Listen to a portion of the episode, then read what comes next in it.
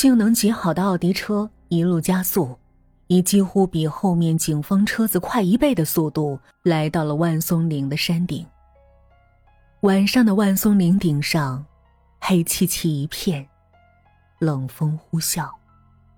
林斌提前下车，却根本看不到一个人影林斌四处张望，电话铃声再次响起。林先生，到万松岭山顶了吧？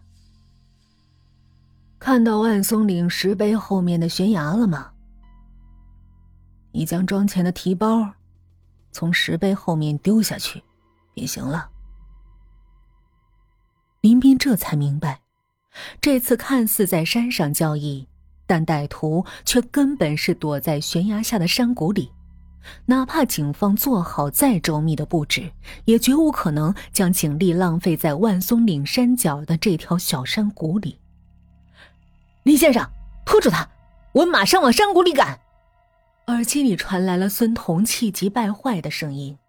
显然，他也根本没料到歹徒居然会在万松岭悬崖下的山谷里，等待百万现金从天而降。但林斌犹豫了一下，还是咬着牙，将手中提着的现金往悬崖下丢了下去。山风呼啸，装满现金的手提包很快就消失在了悬崖的。黑暗之中，快把车开到万松林小山谷的出口。孙彤听耳机里并没有传来林斌拖延时间的回话声，知道事情不妙，急忙驱车赶往万松岭下面小山谷的出口。但是显然，他来迟了。万松岭小山谷里一片寂静，没有人。也没有从山上丢下的钱袋显然这十来分钟的时间差早就让歹徒逃之夭夭了。孙彤心烦意乱的摸出烟叼在嘴上，正想掏出兜里的打火机点上，却一个不留神儿，打火机掉在了地上，摔了个四分五裂。孙彤正想大骂，却倏地呆住了。等等。这打火机是一元钱一个的廉价货，自然经不得摔。可林斌放钱的手提袋儿虽然是名牌货，但从这相当于百米层楼高的悬崖上丢下来，断无可能安然无损。歹徒是如何在一片黑暗的小山谷中，用极快的速度收集到因手提袋破裂而四散的钞票，并及时逃走的呢？无论如何，时间绝对不够。孙彤的心猛地一跳，一种荒谬的想法倏地浮上他的心头。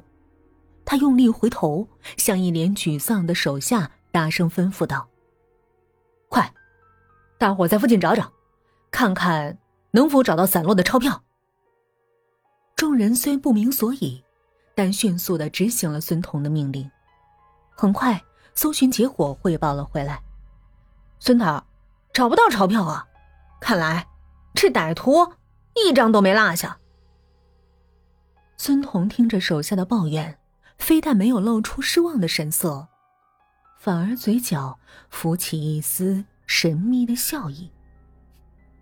别急，这奸诈的绑架犯，我们之间的较量才刚刚开始呢。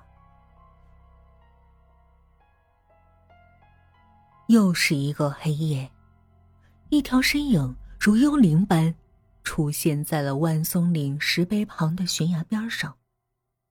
手电筒的光映出一张消瘦而阴郁的脸。这人名叫陈星。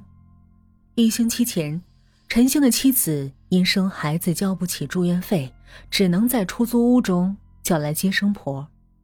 结果造成他的妻子大出血，死了。在那一刻，他无比痛恨自己的无能。穷途末路的陈星，打起了坏主意。此时，眼看百万横财即将到手，陈星不知是兴奋还是恐慌。他蹲下身子，伸手在悬崖边草丛中一阵摸索，扯出一条绳索来。用力拉扯，一个巨大的网兜从悬崖下浮现了。网兜中裹着的物品，赫然是昨夜林斌丢下的那装着百万巨款的手提袋。若是孙彤能看到这一切，一定会被气得吐血。原来，昨夜陈星根本没到现场，林斌从悬崖丢下的手提袋被这横在悬崖下的网兜给稳稳裹住，造成了陈星。